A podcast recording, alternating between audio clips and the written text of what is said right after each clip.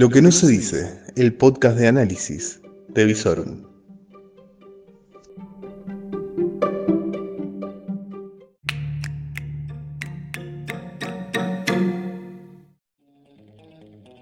Muy pero muy buenas noches, soy Lucas Arzamendia y hace 49 días que no salgo de mi casa. ¿Cómo les va, queridos socializadores anónimos en recuperación? Este encierro nos va a dejar ya un amor por la casa, la familia, o por la puerta para salir corriendo. Pero bueno, aquí estamos, esto es otro capítulo de Aislados, tu diario personal de cuarentena, donde vamos compartiendo día a día lo que pasa, lo que no se dice, lo que quieren que se diga, pero nosotros tratamos de darle un giro de tuerca. Y aquí estamos, pasando este aislamiento social obligatorio que está dando resultados. ¿sí? Ya van 11 días que en Rosario no hay ningún caso de coronavirus. En Santa Fe hoy tampoco se registró ningún caso en toda la provincia. Recordemos que ayer, después de muchos días sin casos, había habido un nuevo positivo en María Juana, pero era una persona que había vuelto del exterior. Así que el panorama en toda la provincia es más que positivo. Miren, si no, la capital, Santa Fe, que tiene ya más de 25 días sin caso positivo. Lo que no se entiende es que no se haya acelerado más la apertura en la capital, por ejemplo, con esos datos tan positivos, pero bueno. Cuestión, eh, vamos a ordenarnos un poquito. Datos nacionales. Se confirmaron 188 nuevos infectados. ¿Sí? En las últimas 24 horas y de esta manera el número total de infectados en el país asciende a 5.208 y las víctimas fatales suman 273. De estos datos tenemos que el 30% de los casos ya son de circulación comunitaria. Y en esto ayuda mucho lo que son los casos que hay en provincia de Buenos Aires y en la ciudad de Buenos Aires, que es donde hoy por hoy están los focos más activos de la enfermedad. Si no, fíjense lo que son los fallecidos del día de hoy. Hay seis hombres, tres de ellos de 65, 60 y 89 años, que vivían en la provincia de Buenos Aires. Luego tenemos un hombre de 91 años de la provincia de Río Negro, otro de 61 años de la ciudad de Buenos Aires y luego tres eh, mujeres, dos de 91 y 80 años, ambas residentes en la provincia de Buenos Aires y otra de 69 años de Capital Federal.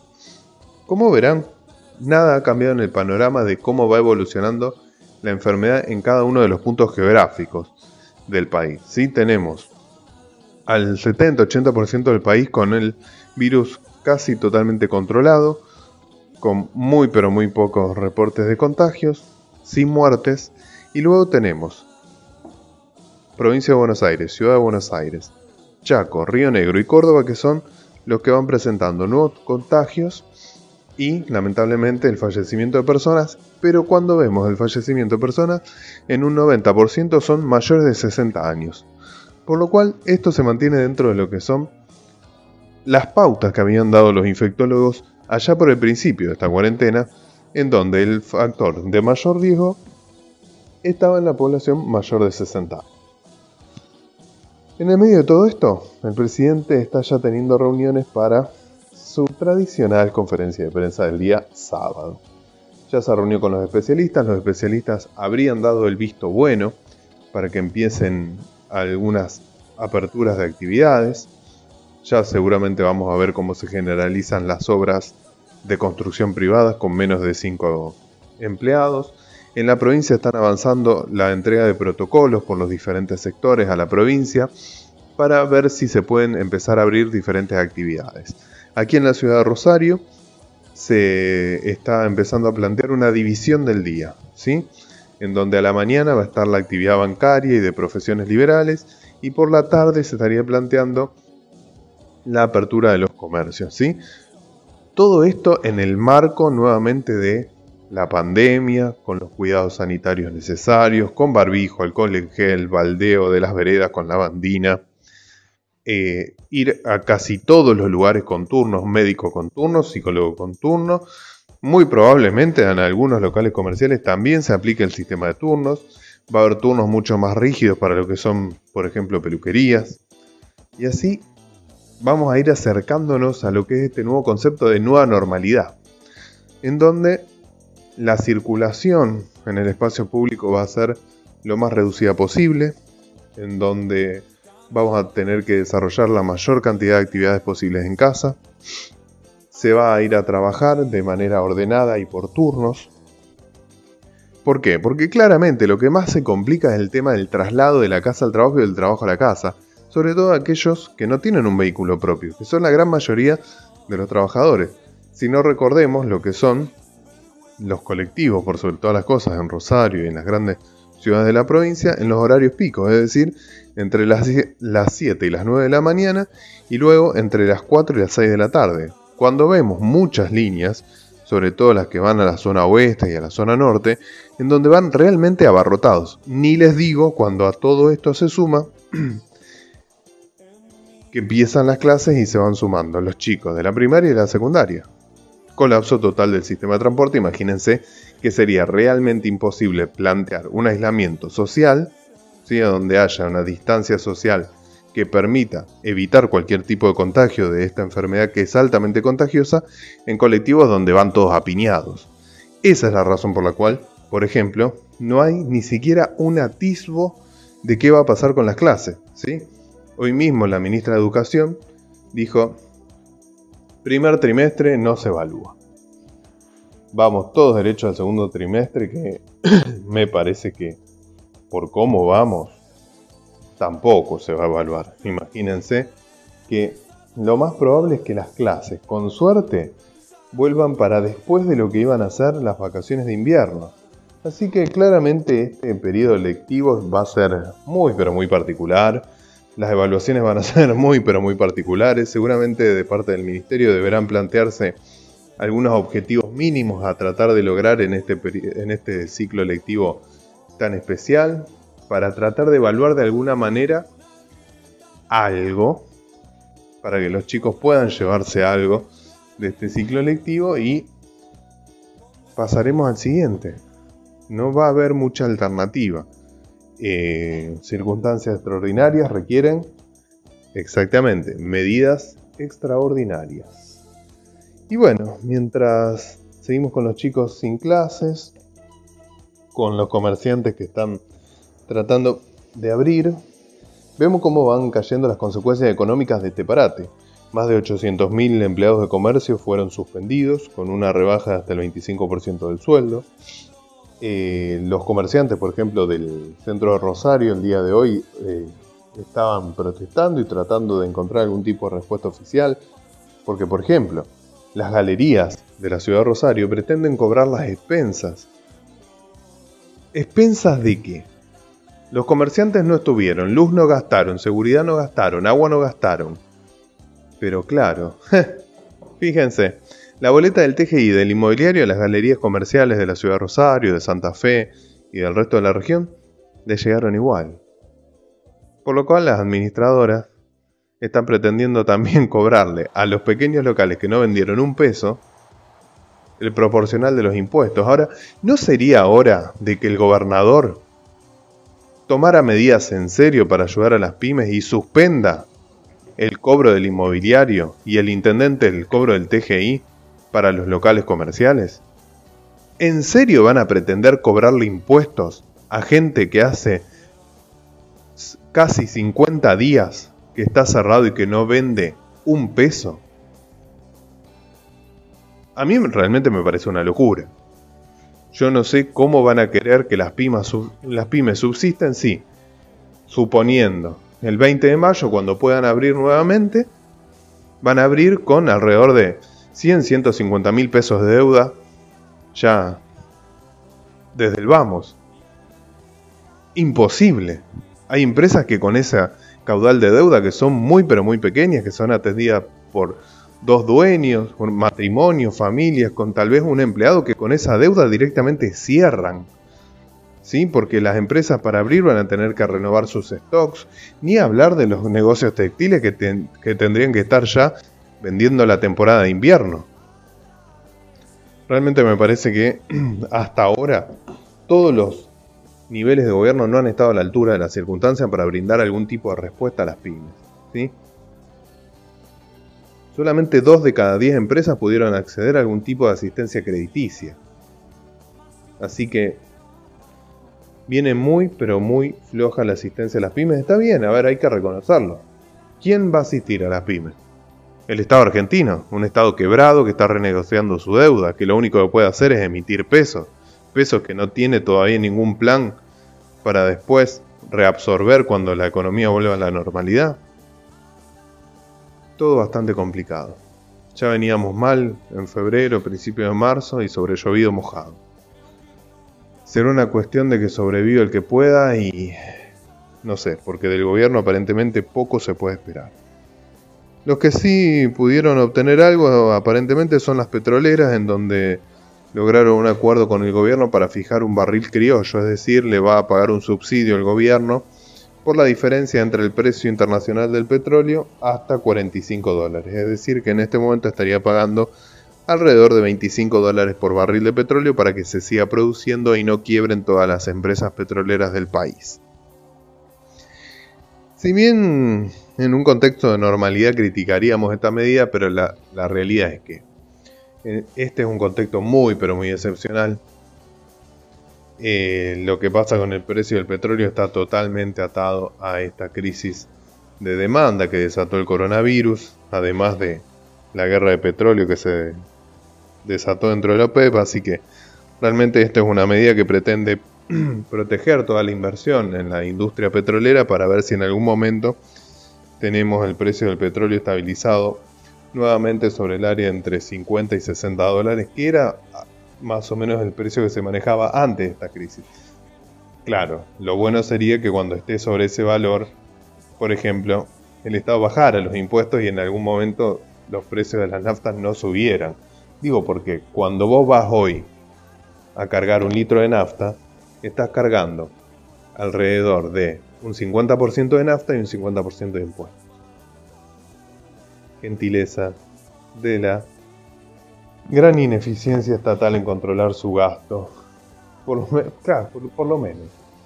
Si de ese gasto saliera algún tipo de servicio público que uno dijera, bueno, da gusto porque vos caminas tranquilo por las calles, por la seguridad que hay, da gusto porque vos no necesitas pagar una prepaga porque hay una salud pública reluciente y da gusto porque el pibe de la escuela sale hecho un genio. Eh, no, no estaría pasando. Lamentablemente no es el caso.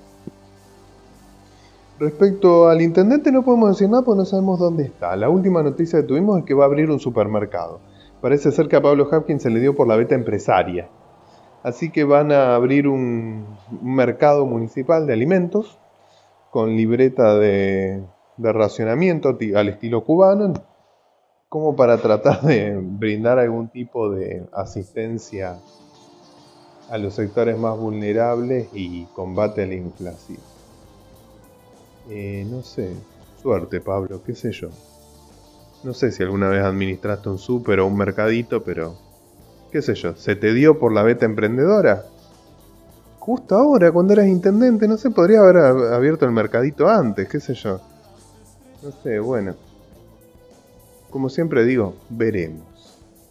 Pero igualmente acá, sí, si te tengo que decir, más que el mercadito de Pablo, yo diría que este es el, el mercadito de Juan.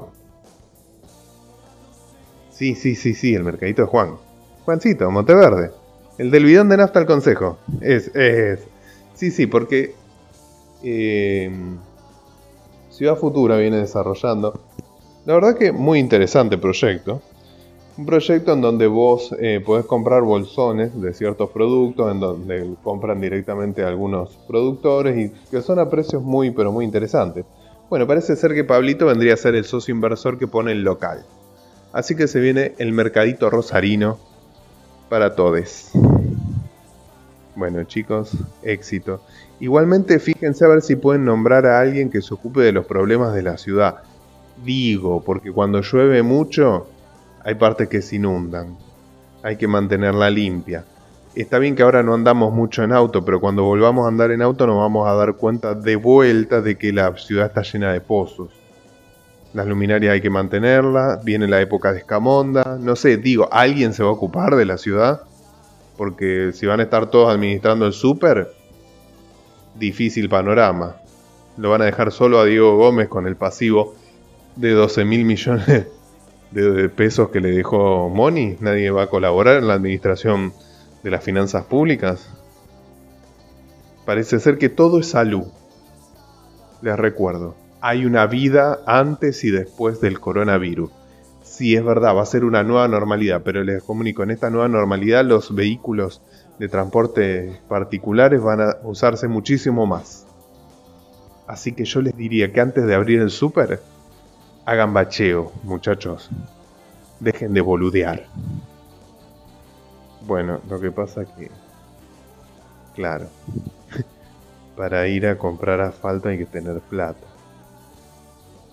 Y el socialismo dejó el municipio fundido. La verdad que cuando que te querés tapar la nariz, acá te destapas los pies. Cuando te querés tapar los pies, te queda el brazo afuera. Es difícil, muchachos, es difícil. Con tantos años de inútiles en la administración pública, es difícil. Es difícil porque dejaron todos los niveles del Estado fundidos. La nación fundida, el municipio, perdón, con deudas bastante pesadas y bueno, la provincia, el gigante dormir. Tranquilo, despacito, vamos a hablar despacio. Porque el gigante está durmiendo la siesta de la cuarentena. El Omar está haciendo poquitas cosas para que no se despierte enojado. ¿Sí? Según dicen, en esta noche fría del 7 de mayo, está empezando a haber cambios de de gente en el gobierno provincial. Tal vez dicen sea para que luego de la cuarentena el gigante despierte.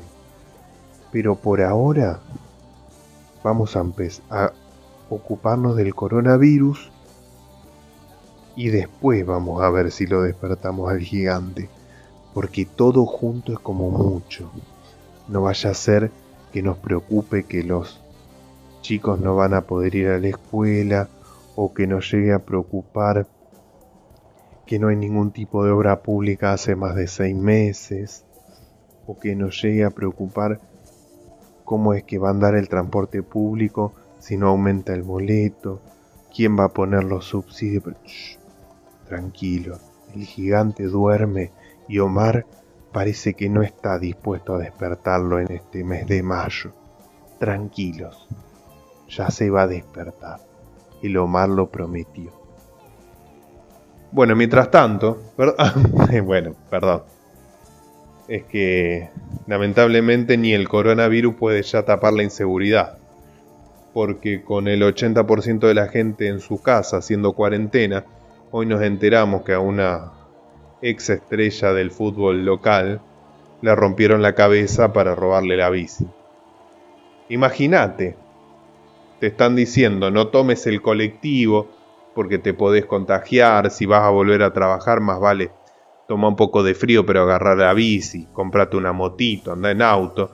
Pero bueno, resulta que si sacás la bici te rompen la cabeza para robártela. Si sacás el auto como una, una enfermera que fue a laburar ayer, lo dejó estacionado al EMI 9 de julio y le desapareció el auto. Zain, ministro, Zain, teléfono. ¿Usted va a seguir vituperando y, y peleándose con la chusma de la provincia o piensa administrar seguridad en esta provincia? Digo, de pronto me parece, o, o, o, el tema seguridad también es para después de la cuarentena. Complicado el panorama, muchachos, ¿qué quieren que les diga? A mí también me gustaría decir, bueno, esto va bien, qué sé yo, como la negociación de la deuda que parece un poquitito más encaminada. Sí, sí, sí, hay señales positivas en ese punto que yo les dije es el primero que tiene que Alberto resolver. Esperemos que se resuelva bien. y así va terminando nuestro encuentro de madrugada de 7 de mayo.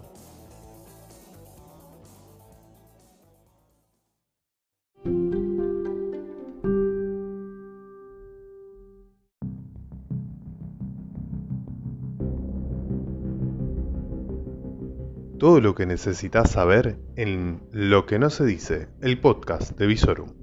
Y podés seguirnos en todas nuestras redes www.visorum.online, en YouTube como Visorum, en Instagram y en Twitter como Visorum OK. Todo el día informado a través de nuestras redes. Lo que no se dice.